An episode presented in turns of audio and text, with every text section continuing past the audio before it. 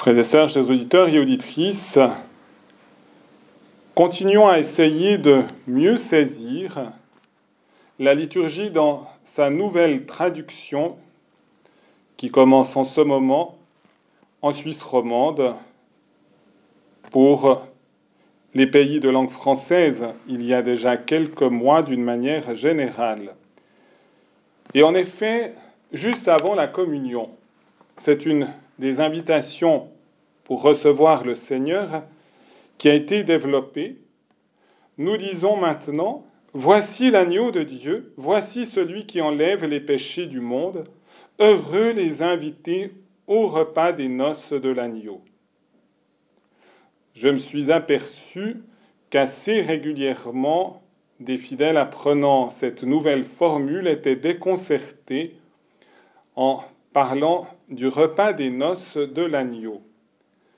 Mais en réalité, eh cette expression est très biblique. Elle est du reste en lien avec l'évangile d'aujourd'hui. On faisait des reproches à Jésus et à ses disciples de ne pas suffisamment faire pénitence en jeûnant, en priant, comme le faisaient les pharisiens ou les disciples de Jean le Baptiste. Or, Jésus dit, Pouvez-vous faire jeûner les invités de la noce pendant que l'époux est avec eux? Mais des jours viendront où l'époux leur sera enlevé, alors en ces jours-là, ils jeûneront. Manifestement, Jésus se présente comme l'époux de son Église. Et nous sommes, nous, les membres de son épouse, et nous sommes appelés à nous unir à Jésus dans la joie, la reconnaissance, la louange.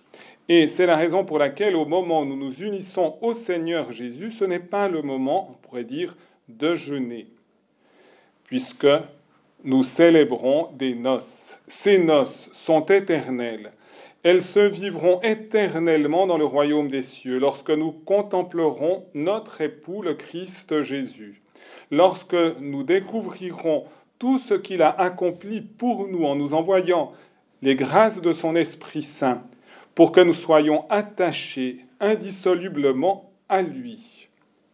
Mais justement, ces noces éternelles commencent ici-bas, sur la terre, et d'une manière toute spéciale dans le mystère de l'Eucharistie, puisque celui qui nous dit, ce sont les paroles centrales de l'Eucharistie, Ceci est mon corps livré pour vous, ceci est mon sang versé pour vous, et c'est le sang de l'alliance nouvelle et éternelle.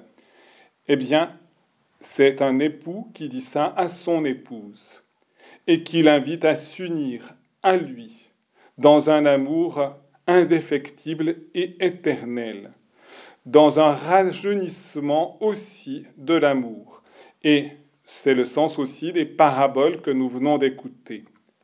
Le vin est le signe aussi de la fête et des noces. Et ce n'est pas sans raison que Jésus a changé 600 litres d'eau en 600 litres d'excellent vin aux noces de Cana. C'est aussi ce vêtement nouveau qui nous est donné et nous revêtons réellement par la grâce de notre baptême le Christ. Et c'est revêtu de cet habit où nous conservons son intégrité par la charité, l'amour de Dieu, l'amour du prochain, qui fait que nous pouvons justement nous approcher du mystère eucharistique. Je dirais, l'Église nous demande maintenant de jeûner une heure avant la communion.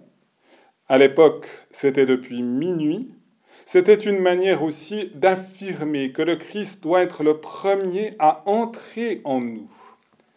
Et en jeûnant au moins un peu avant la communion, nous affirmons aussi par le désir de manger, par la faim que nous avons de consommer le Christ, eh bien, notre ardente volonté de le suivre et d'avoir faim et soif de lui.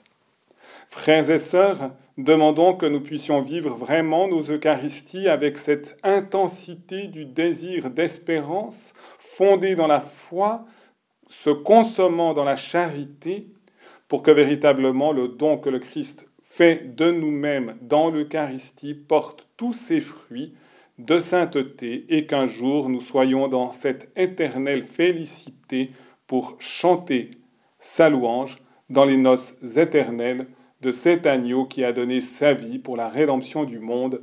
Amen.